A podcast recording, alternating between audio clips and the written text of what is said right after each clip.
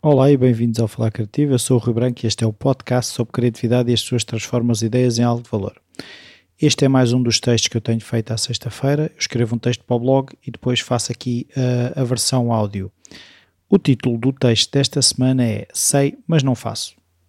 Se mais informação fosse a resposta, seríamos todos milionários com abdominais perfeitos.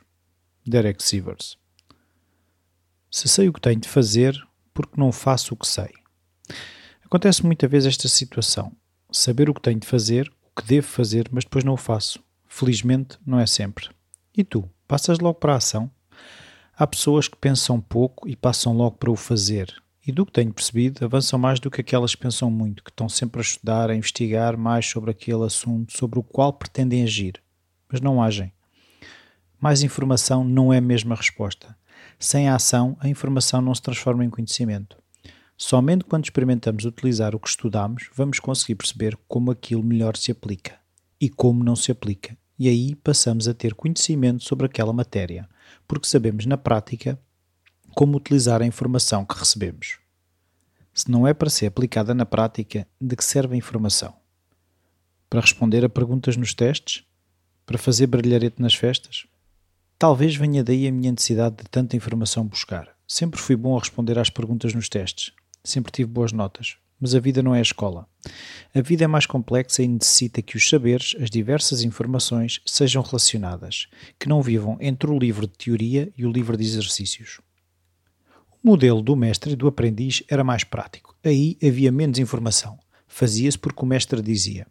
Não havia espaço para grandes explicações. Íamos testando, falhando, voltando a fazer mas ficávamos a conhecer, por exemplo, como a força que se aplicava com o serrote ia afetar a madeira que se estava a cortar. E de pouco me serviria saber calcular num papel a força necessária para um corte perfeito. Se o meu braço não souber ler o resultado dos cálculos, e mesmo que o meu cérebro comunique o valor, a aplicação vem de uma aprendizagem para a qual nada me serve ler todos os livros sobre o assunto se eu nunca pegar num serrote e começar a cortar. Segundo o que a minha experiência me diz, existem três níveis de saber: a informação, conhecimento e, por fim, a sabedoria, que costumam ser descritos também como o saber saber, o saber fazer e o saber ser e estar. O conhecimento é aquilo que referi sobre experimentar a usar a informação que adquiri, aplicando numa situação que pede aquele tipo de conhecimento. Conheço ou reconheço a situação e sei como torná-la em algo vantajoso para mim, seja isso pintar um quadro ou arranjar o meu esquentador. As primeiras pinturas não estarão tão em sintonia com aquilo que imaginei. Aquilo que a informação que tenho me levou a acreditar ser capaz, pelos exemplos que estudei.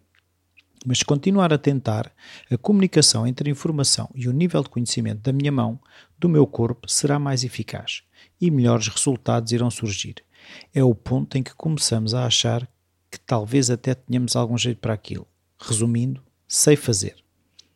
O nível da sabedoria é aquele nível onde a informação está perfeitamente integrada na minha experiência de fazer, já faz parte de mim e aí poderei relacionar a experiência com outras situações. Mais do que o que sei, sabedoria é aquilo que sou.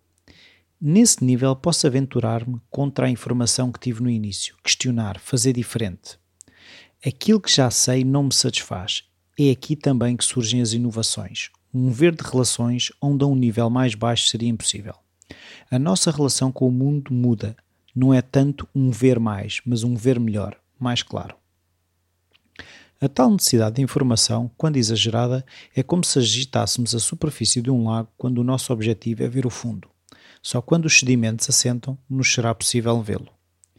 Aquilo que sabemos pouco vale se não usarmos. Aquilo que fazemos diz mais sobre nós do que milhões de palavras que saiam da nossa boca. Mesmo este texto que estou aqui a escrever vale mais do que simplesmente pensar sobre o assunto. Ou então, ir à procura de mais um livro que me fale sobre o valor da informação. É a situação ideal escrever sobre o assunto?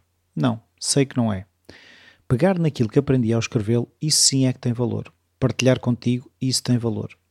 Mas mais valor terá se questionares quais as áreas em que buscas mais informação como estratégia de fuga à ação. E aqui também estou a falar para mim.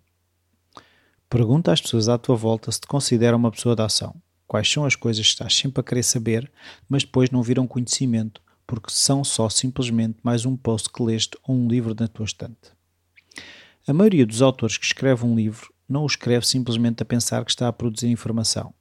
Mais do que isso, quer produzir emoção, conhecimento, sabedoria. E tanto a emoção como o conhecimento e a sabedoria implicam a ação, aquilo que fazemos. Não digo faças só por fazer. Faz porque queres, mas quando souberes porque e o que é que queres fazer, faz.